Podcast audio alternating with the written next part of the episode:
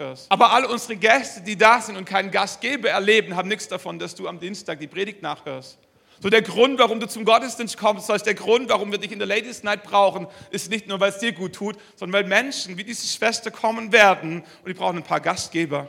Die brauchen jemanden, der äh, Atmosphäre mitprägt, eine Kultur äh, schafft, der, der, der, der signalisiert und symbolisiert, dass Gott und Glaube absolut cool ist und was mit dem Leben zu tun hat und das strahlen kann und Jesus lieb haben zur selben Zeit.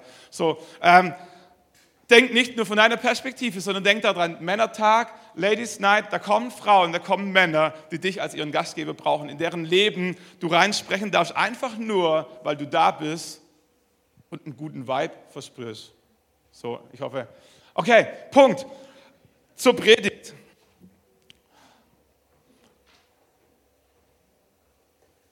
Warum, warum feiern wir das Abendmahl? Oder warum sollen wir das Abendmahl feiern? Wenn ich es richtig verstanden habe, feiern wir das Abendmahl, um uns zu erinnern. Woran erinnern wir uns? Wir erinnern uns daran, dass Jesus für uns gestorben ist. Okay?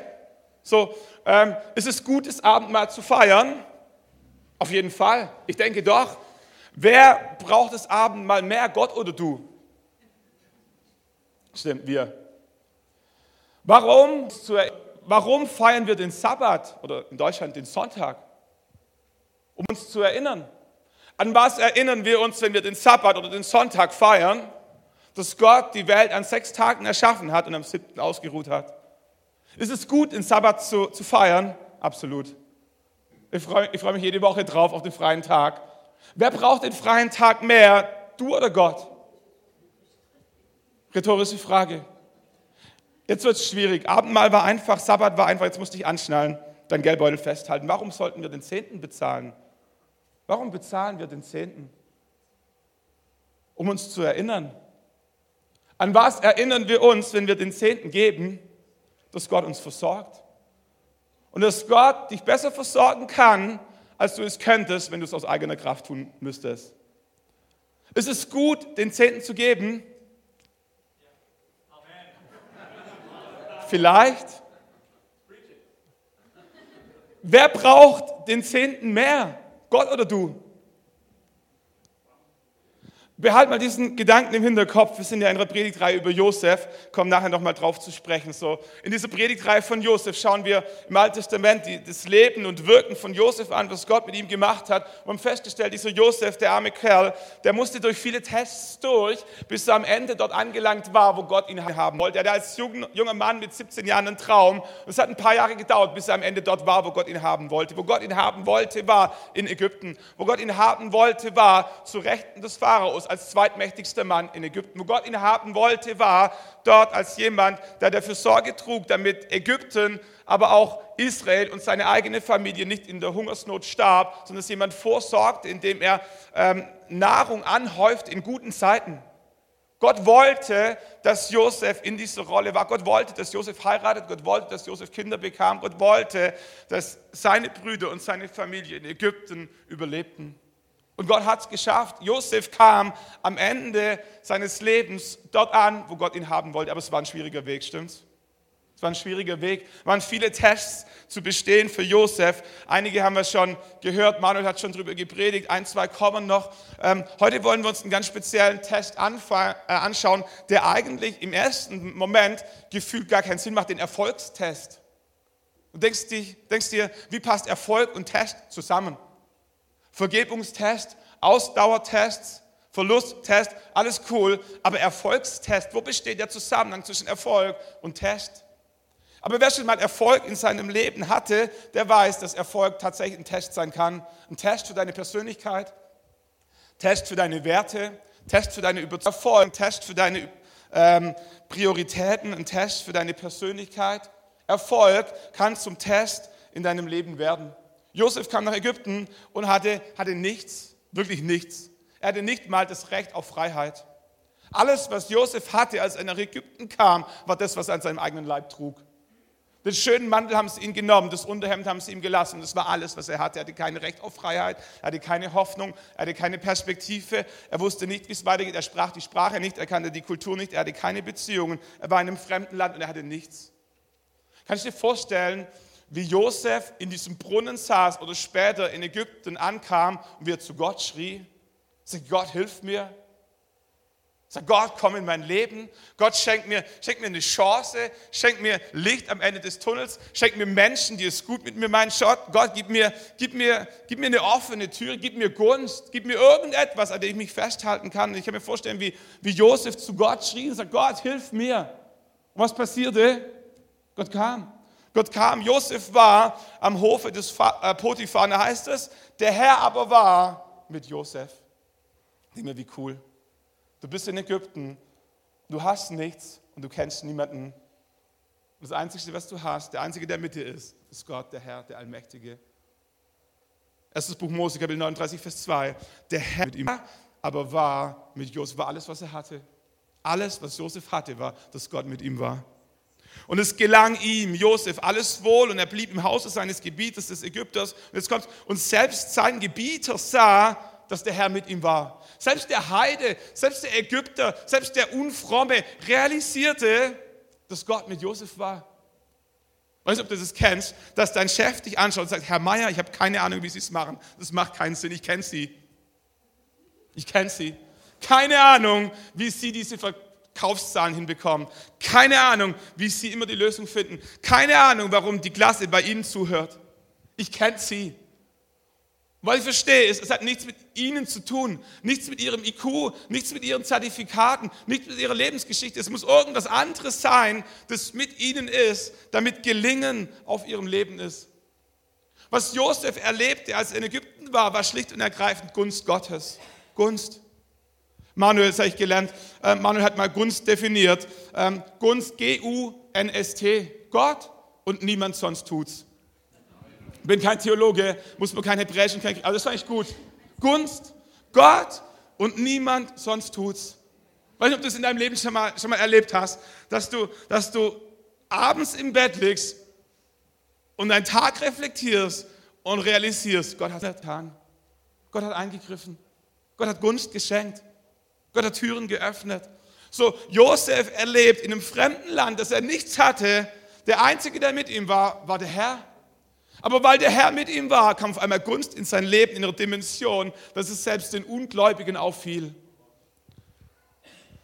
Vor zwei Wochen mit einem jungen Mann aus unserer Gemeinde gesprochen, der, der ausziehen wollte von zu Hause, alles cool, ist groß genug, um auf eigenen Füßen zu stehen. Und er sagt, ich habe mich beworben, habe eine Wohnung besichtigt mit 75 anderen. Und dann schaut mich an und sagt, Stefan, rate mal, wer die Wohnung bekommen hat. Gunst.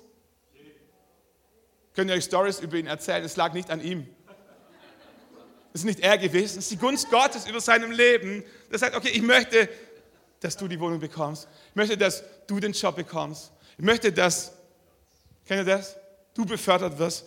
Gunst, Gott und niemand sonst tut's. Und Josef erlebt es einmal und Josef erlebt es wieder. Josef kommt ins Gefängnis zu Unrecht. Die Frau von Potiphar beschuldigte ihn zu Unrecht, dass er sie vergewaltigen hätte wollen. Der Potiphar natürlich schmeißt ihn daraufhin ins Gefängnis. Er landet dort und er fängt wieder bei nichts an.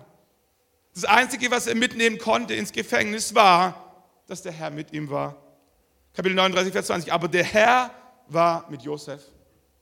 Und weil der Herr mit Josef war, machte er ihn dem Gefängnis und verschafft ihm die Gunst des Gefängnisaufsehers. So gab der Gefängnisaufseher alle Gefangenen, die im Gefängnis waren, in Josefs Hand. Alles, was es dort zu tun gab, das tat Josef.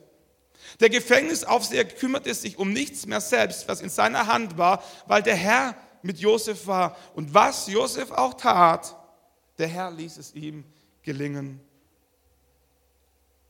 Es kommt mein erster Punkt. Ist es eine, Gottes Gunst in deinem Leben zu bekommen, aber es ist etwas anderes, Gottes Gunst über deinem Leben zu bekennen. Nochmal ganz kurz. Es ist ein Unterschied. Es ist das eine, Gottes Gunst in deinem Leben zu bekommen und es ist etwas anderes, Gottes Gunst über deinem Leben zu bekennen.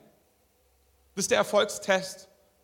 Wenn es gut läuft, wenn die Gunst Gottes über deinem Leben ist, ist nicht nur zu bekommen, sondern ist auch zu bekennen. Ist andere Menschen wissen lassen, wo es herkommt. Wenn du nichts hast, wenn du nichts hast, ist es einfach zu Gott zu schreien und sagen, entweder Gott, du bist schuld, oder sag Gott, bitte mach was. Aber wenn die Gunst Gottes über dein Leben kommt, ist ein Test. eine Entscheidung zu treffen, ob du bekennen möchtest, wo es herkommt oder nicht. Josef erlebte diesen Test nach vielen Jahren im Gefängnis, hatte Pharao einen Traum.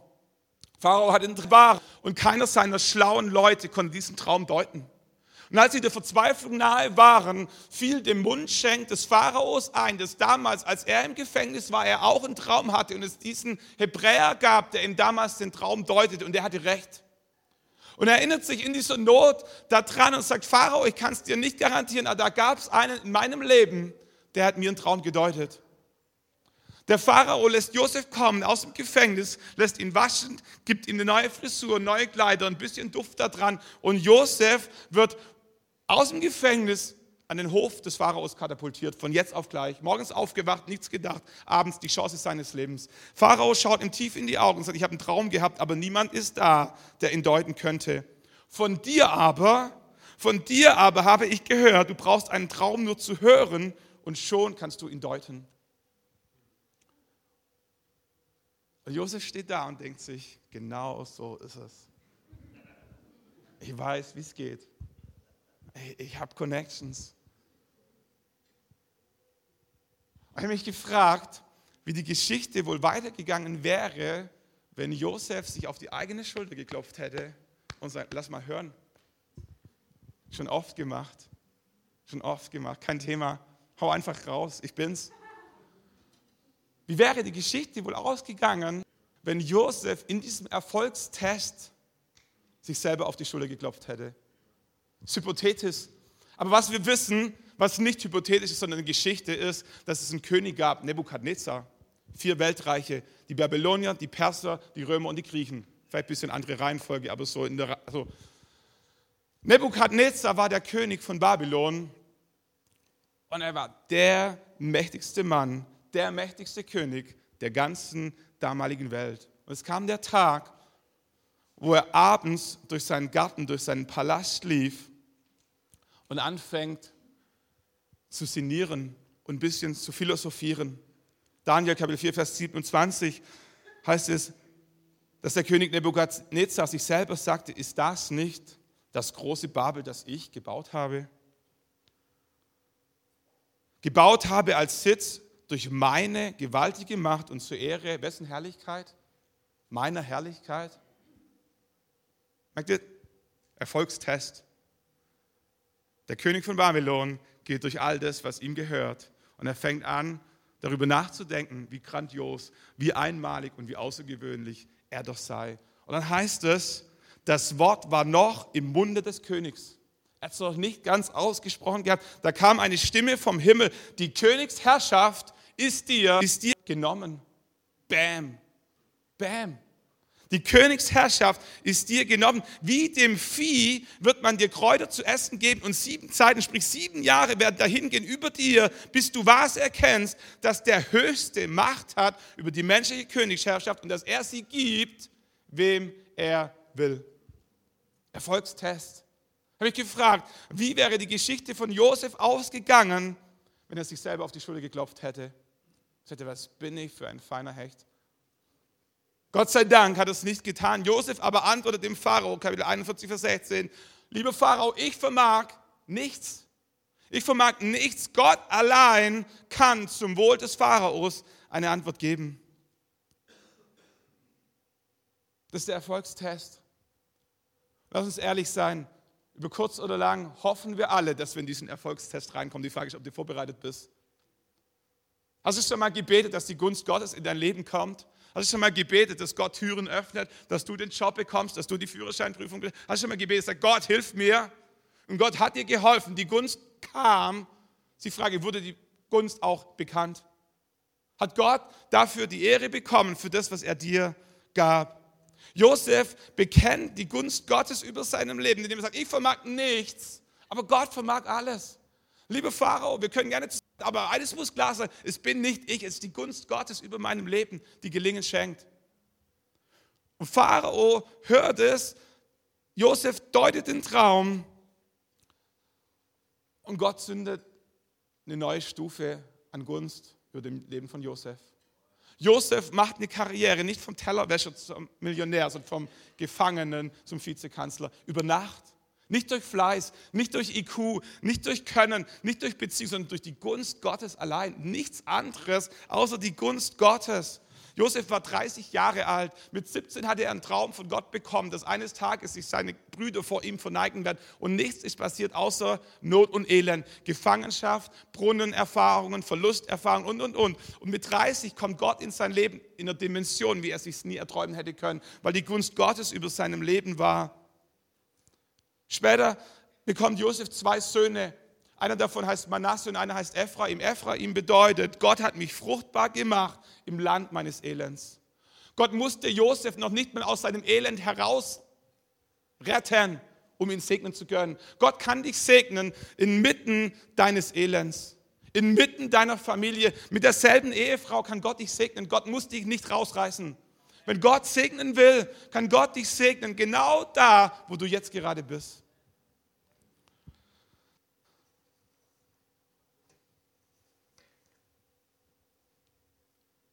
Aber der Punkt ist, dass Gott weiß, dass dieser Erfolgstest manchmal schwer zu bestehen ist. Das ist eine Herausforderung. Und aus diesem Grund hat er uns eine Hilfe geschaffen, damit wir uns immer daran erinnern, woher der Segen in unserem Leben kommt. Und genauso wie Gott sagt, feier das Abendmahl, um dich daran zu erinnern, dass ich für dich gestorben bin. Wisst ihr, wenn, wenn das so, wenn das so, sag mal, plump aus der Finsternis kommt, wenn, de, wenn dein Leben ein Chaos ist, wenn du weißt, ich bin der Schlimmste, Verbrecher auf der ganzen Welt, ist es nicht schwer zu realisieren, dass es die Gnade Gottes ist, die dich errettet hat. Aber wenn du mal 30 Jahre gläubig bist, können Gedanken in dir hochkommen, du denkst, eigentlich geht es auch ganz gut ohne Gott. So schlecht bin ich nicht. So, und aus dem Grund hat Gott gesagt, feier das Abendmahl, erinnert dich daran, vergiss nie, dass ich dich errettet habe. So, warum sagt Gott, sollen wir den Zehnten geben, wenn du nichts hast, wenn du im Brunnen sitzt und nichts hast? Wenn du ein kleiner, armer, pubertierender Junge mit 17 Jahren bist und du nichts hast, ist klar, dass alles, was kommen wird, von Gott geschenkt ist. Aber wenn du mal mit 50 Karriere gemacht hast, wenn das, wenn das Boot mal in der Garage steht oder der Urlaub immer weiter wird, wenn, keine, wenn die Gunst Gottes über dein Leben kommt, dann kommen Phasen, wo geprüft wird, ob du noch weißt, woher die Gunst Gottes kam in deinem Leben. Und aus diesem Grund sagt Gott, deswegen gib den Zehnten um dich daran zu erinnern, um dich zu verpflichten, um dich zu zwingen, einmal im Monat oder wie immer du das gibst, daran zu denken, wo der Segen in deinem Leben herkommt. Zehn Prozent. Und es ist eine Challenge. Es ist eine Challenge. Es gibt ein Schiffbrüchiger, war mal so ein bisschen auf hoher See. Das Schiff ist untergegangen. An allem, wo er sich noch festklammern konnte, war so eine Holzplanke. Und er, er schippert da draußen auf dieser Holzplanke rum und er fängt an zu Gott zu schreien und sagt, Gott, wenn es dich gibt. Gott, wenn du mir helfen kannst, wenn du schaffst, mich von hier zum rettenden Ufer zu bringen, ich verspreche dir, alles gehört dir. Mein Leben, meine Finanzen, meine Zeit, meine Prioritäten. Gott, wenn du mich rettest, wenn du mich von hier nach dort bringst, gehört alles dir. Und Gott kommt.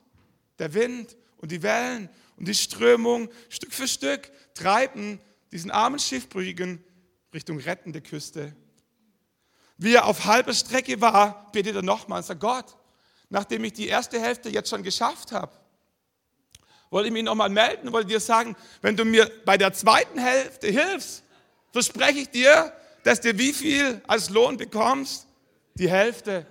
Kennst du das? Kennst du das? Du sitzt in einer Matheprüfung drin, achte Klasse, du hast keinen Schimmer, Blackout und du schreist zu Gott und sagst, Gott, wenn du mir führst, diesen Test zu bestehen, gehört mein ganzes Leben dir. Kennst du das? Du sitzt in einer Führerscheinprüfung drin, der Schweiß rinnt dir zwischen den Achseln und durch alle Ritzen. Und du sitzt in diesem Auto, die Knie zittern und sagst, Gott, wenn du mir hilfst, diese Prüfung zu bestehen, werde ich mein ganzes Leben dir widmen. Es wird nichts Größeres in meinem Leben jemals mehr geben, als dir zu dienen. Und du sagst, Gott, wenn du mir einen Partner schenkst, wenn du mir einen Partner schenkst, dann gehe ich mit ihm, wo immer du möchtest. Ich gehe nach Alaska, ich gehe nach Madagaskar, wo immer. Gott, wenn du mir nur einen Partner schenkst, mein ganzes Leben gehört dir. So hast du gebetet? Und Gott hilft dir, die halbe Strecke zu schaffen. Und dann sagst du, Gott, können wir noch mal einen neuen Deal machen? Also sagen wir nicht, das denken wir nicht mal, das passiert einfach. Sag Gott, wie wäre es, wenn dir die Hälfte gehört und mir die Hälfte? Bin ja auch nicht faul gewesen. Kennt ihr das? So, und aus diesem Grund sagt Gott, um nicht in diese Falle zu tappen, gib 10 Prozent regelmäßig, wann immer was reinkommt. Wann immer was reinkommt, gib 10 Prozent. 10 Prozent von deinem Lohn, 10 Prozent von deinen Mieteinnahmen, 10 Prozent von deinem Kindergeld, 10 Prozent von deiner Erbschaft, vom Weihnachtsgeld, von der Provision, 10 Prozent von deinen Aktiengewinnen, 10 Prozent von der Ernte. Gib 10 Prozent. Gib 10 Prozent, wann immer was reinkommt, an Gott, um dich zu erinnern, wo es herkommt. Um diesen Erfolgstest, wisst ihr, bringen wir. Wenn der Teufel es nicht schafft, dich durch Niederlagen und Verlust von Gott wegzubringen, wird es mit Erfolg versuchen. Jede Wette. Wenn Gott es nicht schafft, dich durch Krankheit, Not und Elend von Gott wegzubringen, wenn es der Teufel nicht schafft, wird es mit Erfolg versuchen. Will ich zuschütten mit Gunst, mit Gunst, mit Gunst, solange bis du denkst, du brauchst Gott nicht mehr. So, gib 10 Prozent. Manche denken, diese 10 Prozent, das ist ja im Alten Testament, da war es noch ein anderer Bund, da war es noch eine andere, andere äh, Gesetzeslage. Was wir verstehen müssen, ist, dass die 10 Prozent mit dem Gesetz überhaupt nichts zu tun haben. Mit dem Alten Testament schon, aber nicht mit dem Alten Bund. Die 10 Prozent wurden von Abraham gegeben als allererstes, als er erlebte, dass Gott ihn segnete. Kain und Abel brachten schon Opfer.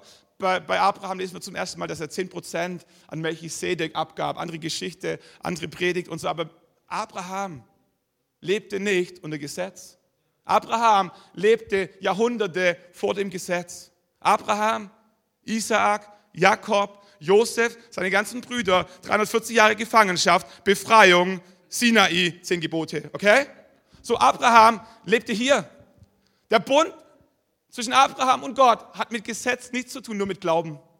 Abraham wurde gerecht gesprochen aufgrund seines Glaubens. Und Abraham gab aufgrund seines Glaubens, aufgrund seiner Dankbarkeit 10% an Gott. Jakob, also wenn einer ein Schlingel war im Alten Testament, dann Jakob, okay? Wenn einer, wenn einer wusste, wie er zu was kommt und wie er seine Schäfchen zusammenhielt, dann Jakob. Als Jakob auf der Flucht war vor seinem Bruder Esau und er schlaf als Asylant auf einem harten Stein und er hatte nichts, begegnete Gott ihm im Traum und er sah, wie der Himmel sich öffnete und wie irgendwas vom Himmel herunterkam und was zum Himmel hochkam. Als er am nächsten Morgen aufwachte, tat er was? Er baute Steine aufeinander als Monument macht den Bund mit Gott, sagt Gott, was immer mir gehört, 10% sind deins. Und er baut ein Monument und sagt, ich weiß nicht, ob ich zurückkehre an diesen Ort, aber ich hoffe und ich glaube, dass meine Kinder, meine Enkelkinder oder meine Urenkelkinder eines Tages zurückkehren werden. Und ich möchte, wenn sie zurückkehren, dass sie an diesem Ort vorbeikommen, wo du Gott mir begegnet bist. Und ich möchte, dass sie an diesem Ort vorbeikommen und ihre Eltern und Großeltern fragen, warum sind diese Steine hier? Ich möchte, dass ihre Eltern und ihre Großeltern ihren erklären, dass unser Ur-Ur-Urgroßvater eines Tages auszog und nichts hatte. Und alles, was wir besitzen, der Grund, warum wir leben, ist die Gunst Gottes über unserem Leben. Und aus diesem Grund, aus Dankbarkeit, hat unser Ur-Ur-Urgroßvater Gott versprochen, dass 10% ihm gehören. Als Jesus im Neuen Testament mit seinen Jüngern unterwegs war, erlebt er sich Pharisäer, die Gesetze extrem genau nahmen, aber mit der Liebe und der Nächstenliebe und so Barmherzigkeit relativ ähm, schwierig und so weiter. Und er schaut sie an und sagt, wehe euch, ihr Pharisäer, ihr gebt den Zehnten von Minze und von Myrrhe und von Kraut und von allem Möglichen. Wie kleinkariert. Aber das Wichtigste vergesst ihr doch.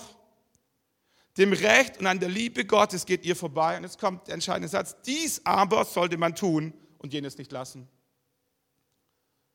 Gott, Jesus kritisiert sie, weil sie die falschen Prioritäten in ihrem Leben setzen, weil sie denken, sie könnten sich durch Geld freikaufen von Liebe und Barmherzigkeit. Und Gott sagt, das ist nicht der Herzschlag Gottes. Aber was Jesus nie tut, ist zu sagen, den Zehnten braucht es nicht. Er sagt, das eine ist richtig, ihr habt es verstanden und das ehrt euch auch, aber es ist nicht alles. Das sind die geringsten Dinge. Ein anderes Spiel erstmal, wer im geringsten treu ist. Geringste Dinge im Reich Gottes sind Finanzen.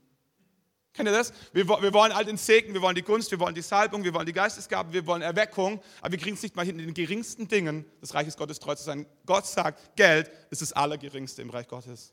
Spielt keine Rolle. Aber wenn du es nicht mal schaffst, im geringsten treu zu sein, wie soll ich dich über vieles setzen?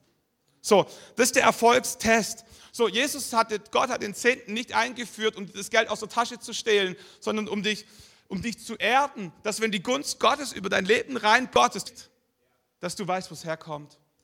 Und dass du nicht Gefahr läufst, dass durch den Segen Gottes du von Gott wegdriftest. Wie kannst du dir vorstellen? Kannst du dir vorstellen, dass Gott irgendwann sagt, ich glaube, glaub, ich muss den Gunsthanen zudrehen, sonst, sonst verspult ihm das Hirn?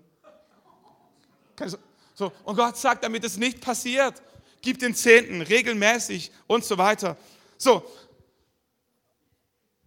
drei Gedanken, drei Gedanken, die uns helfen, die uns helfen, diese Gewohnheit zu leben. Das ist ein echter Test, ist kein einfacher Test. Der Erfolgstest ist nicht einfach, weil es darum nicht geht, etwas zu wissen oder etwas zu glauben, sondern es geht darum, etwas zu tun. Es ist eine, zu wissen, wie der Zehnte funktioniert. Es ist eine, es zu glauben. Es ist nochmal was ganz anderes, es zu tun. So, der Erfolgstest besteht nicht darin, es zu wissen oder es zu glauben, sondern es zu tun. So, drei Dinge, die dir helfen können, hoffentlich frohen Herzens das Prinzip Gottes dahinter zu verstehen. Was wir verstehen müssen, drei Wahrheiten. Erstens, der Teufel nimmt 20 Prozent. Gott nimmt 10, aber der Teufel nimmt 20 Prozent. Lies mal aufmerksam die Geschichte von Josef, Kapitel 47, erstes Buch Mose, Vers 26. So wurde es zum Gesetz bis auf den heutigen Tag, also zum Zeitpunkt, als erstes Buch Mose geschrieben wurde. Für das Ackerland in Ägypten, das dem Pharao der Fünfte gehöre. Das war die, das war die Regel. Eingeführt in der Hungersnot. Als niemand etwas hatte, führte der Pharao ein neues Gebot ein. Wenn ich euch rette, wenn ich euch von dem gebe, was ich aufgespart habe, können wir machen, Deal, das ist meine Gunst über deinem Leben. Aber der Preis ist wie viel? Der fünfte Teil von all dem, was du jemals in deinem Leben noch ernten wirst, gehört mir, weil ohne mich würdest du nicht mehr leben. Der Teufel nimmt 20 Prozent. Sprich mal mit einem Raucher, der eine Packung am Tag raucht. 200 Euro im Monat, bam, weg. Sprich mal mit jemandem, der sich jedes Wochenende hersaufen muss, um fröhlich zu sein. 200 Euro, zack, bam, weg. Sprich mal mit jemandem, der seine Minderwertigkeitskomplexe durch ein tiefer gelegtes Auto aufmotzen muss. 5000 Euro im Jahr gar nichts. Sprich mal mit jemandem, der eine Scheidung durch hat, der Teufel nimmt ein halbes Haus. Da bleibt dir nicht mehr viel. So, nicht um irgendjemanden zu verurteilen, aber was ich sagen will, ist, der Teufel nimmt 20 Prozent, ohne zu fragen.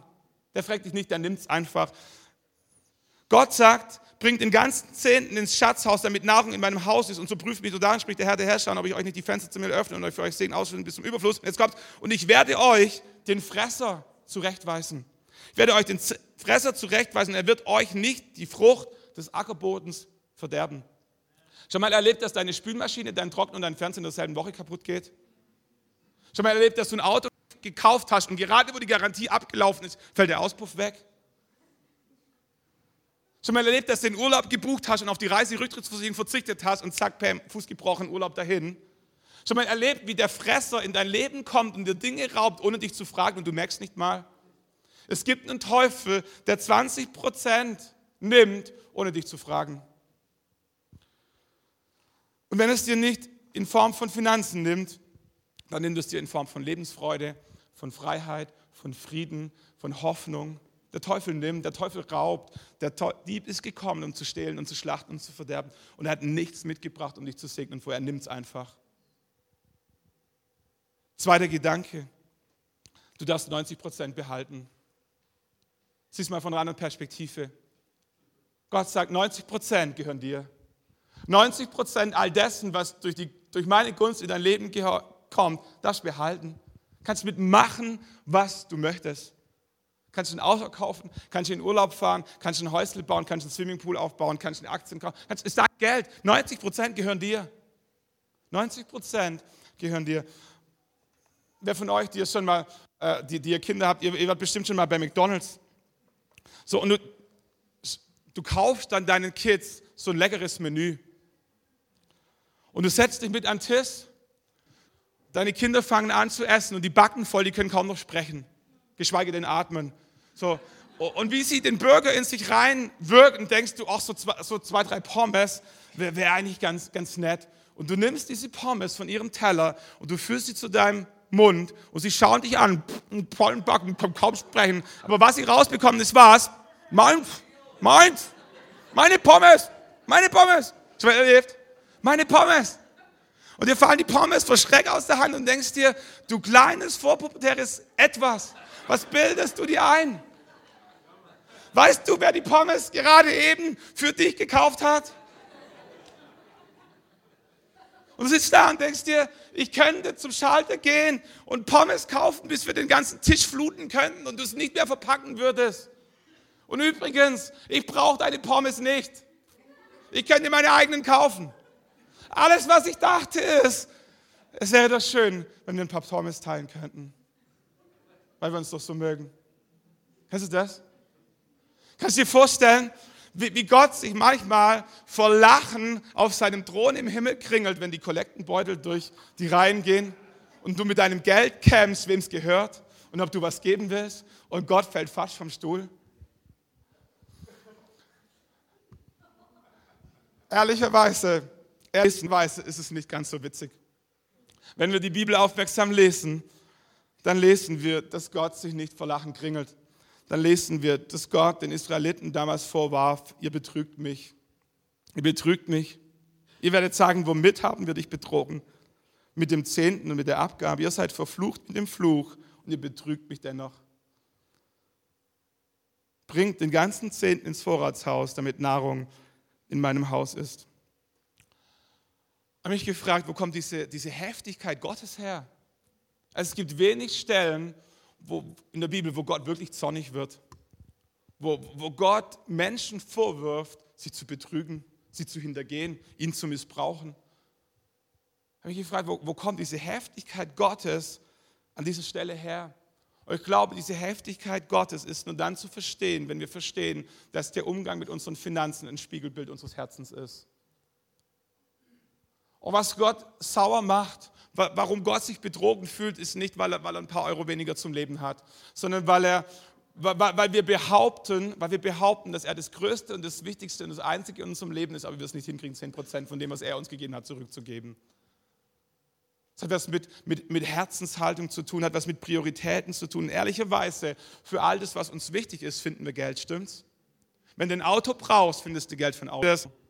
Wenn, wenn du einen Urlaub brauchst, findest du Geld für einen Urlaub. Wenn du zum Essen gehen möchtest, findest du ein paar Groschen, um essen zu gehen. Wenn du zum Friseur möchtest, findest du ein paar Groschen, um zum Friseur zu gehen.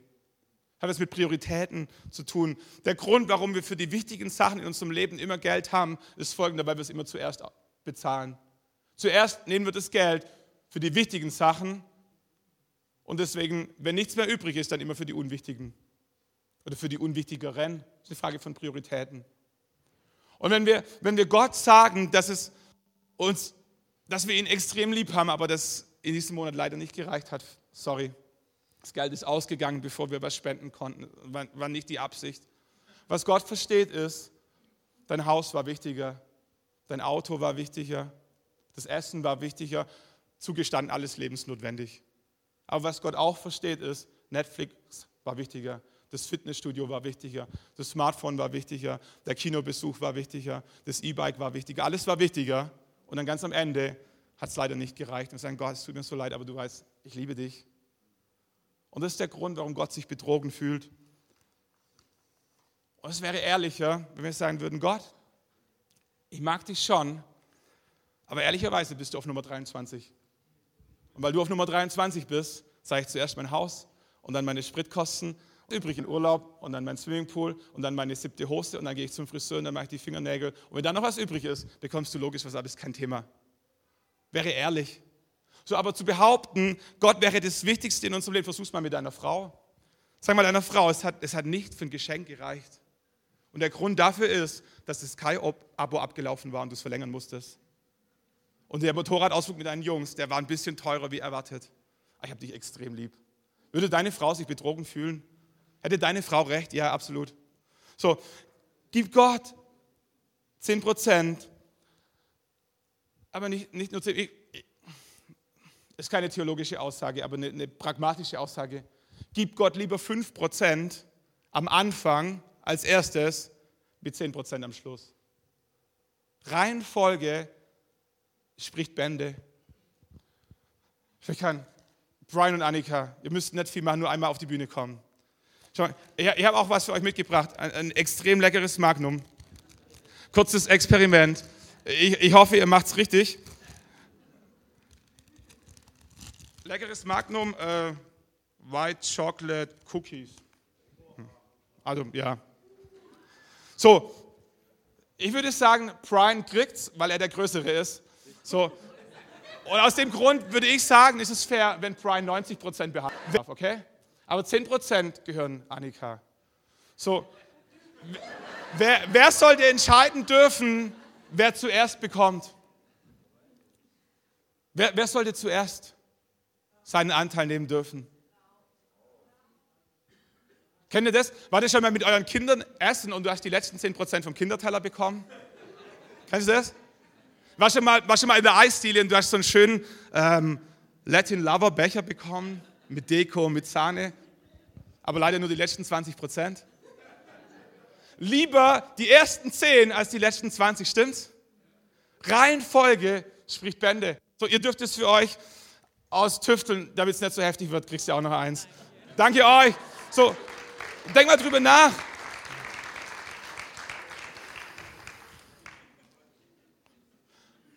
Wenn du dich nicht traust, wenn du dich nicht traust, Gott 10% zu geben, gib ihm 5, gib ihm 3, 3 Viertel, was immer du gut rechnen kannst. Aber gib es ihm am Anfang. Gib es ihm am Anfang bevor, bevor die Miete weggeht, bevor dieses weggeht und jenes weggeht. Gib es am Anfang. Sag Gott, ich glaube dir und ich danke dir für diese Prozent meiner Einkünfte. Und weil ich dich liebe und weil ich glaube, dass du mich segnen kannst, gib es dir am Anfang. Erste Wahrheit, der Teufel nimmt 20 Prozent. Zweite Wahrheit, du darfst 90 Prozent behalten. Dritter und letzter Punkt, alles, was du hast, ist dir von Gott gegeben worden. Ich hätte extrem gerne den dritten Punkt genommen, gib, damit Gott dich segnen kann. Aber ehrlicherweise ist nicht der Grund, warum du geben solltest. Ist eine Wahrheit, dass Gott segnet, wenn wir ihn segnen. Punkt. Aber es ist nicht der Grund, warum wir geben. Ist nicht ein Rechenbeispiel. Es ist nicht ein wirtschaftliches Budgetplanung. So, ja, es ist wahr, ich könnte euch Stories über Stories erzählen, wie Gott uns als Familie gesegnet hat, über die Maßen, über die Maßen. Aber es ist nicht der Punkt, warum wir geben. Der Punkt, warum wir geben, ist, weil wir verstanden haben, dass alles, was wir haben, uns von Gott gegeben wurde. Hat mal jemand 50 Euro? Die ganze, ah, ja, Manu ist das Schnellste. Ja, sehr cool. Guter Mann, guter Mann, guter Mann, absolut. Ah, ich habe ein paar Zucken sehen und ein paar wollten gerade gehen. Danke, dass ihr geblieben seid. Danke, dass ihr geblieben seid. Kennst du dieses Gefühl, wenn du drin sitzt und denkst, denkst kriegst du wieder zurück? Was macht er da damit? Und, und ihr kennt alle ein bisschen Prediger, okay? Ihr wisst, wie die seid, wie die sind. Da weiß man nie, ob es zurückkommt.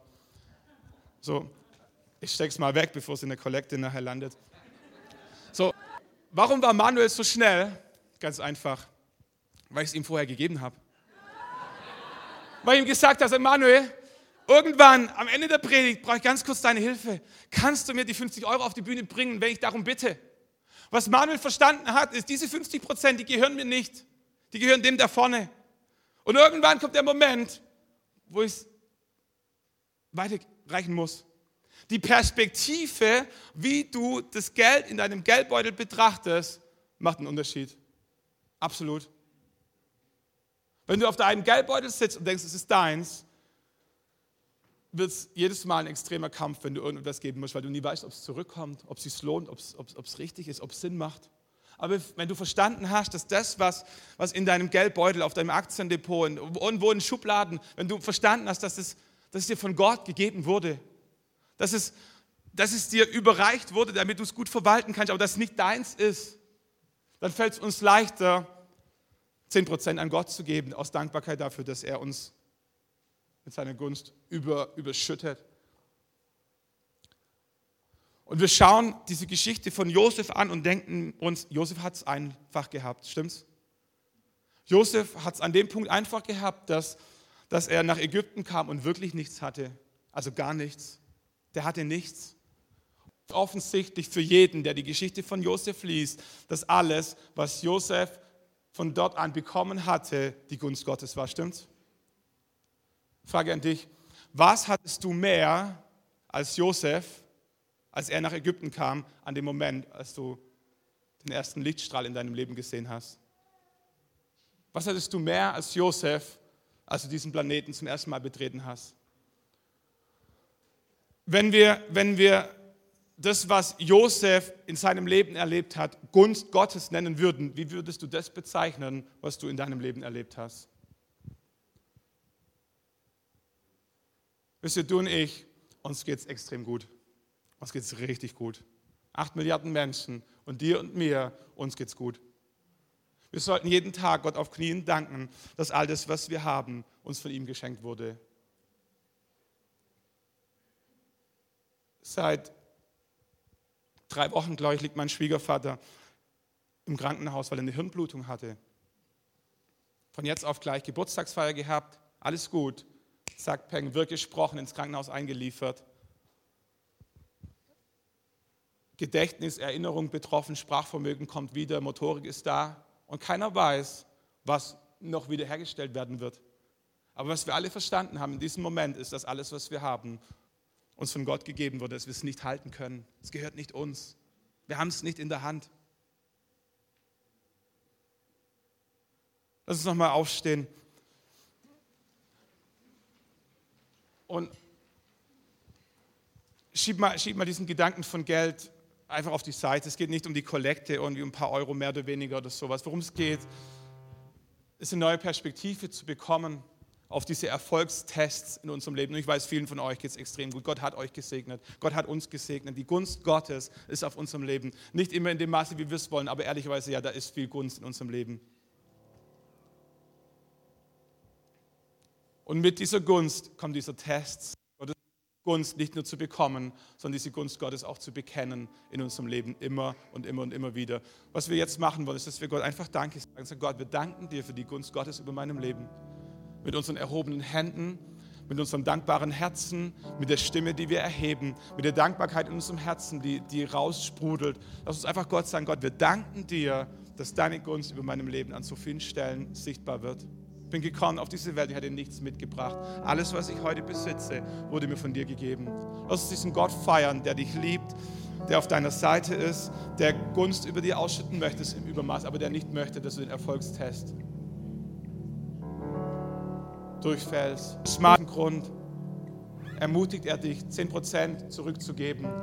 Und dich jedes Mal, wenn du etwas gibst, daran zu erinnern, dass der Teufel 20% nimmt, dass du 90% behalten darfst und dass eigentlich eh alles, was du besitzt, von Gott gegeben wurde. Lass diesen Gott danken, der es so gut mit uns meint, von ganzem Herzen, mit allem, was wir haben. Amen.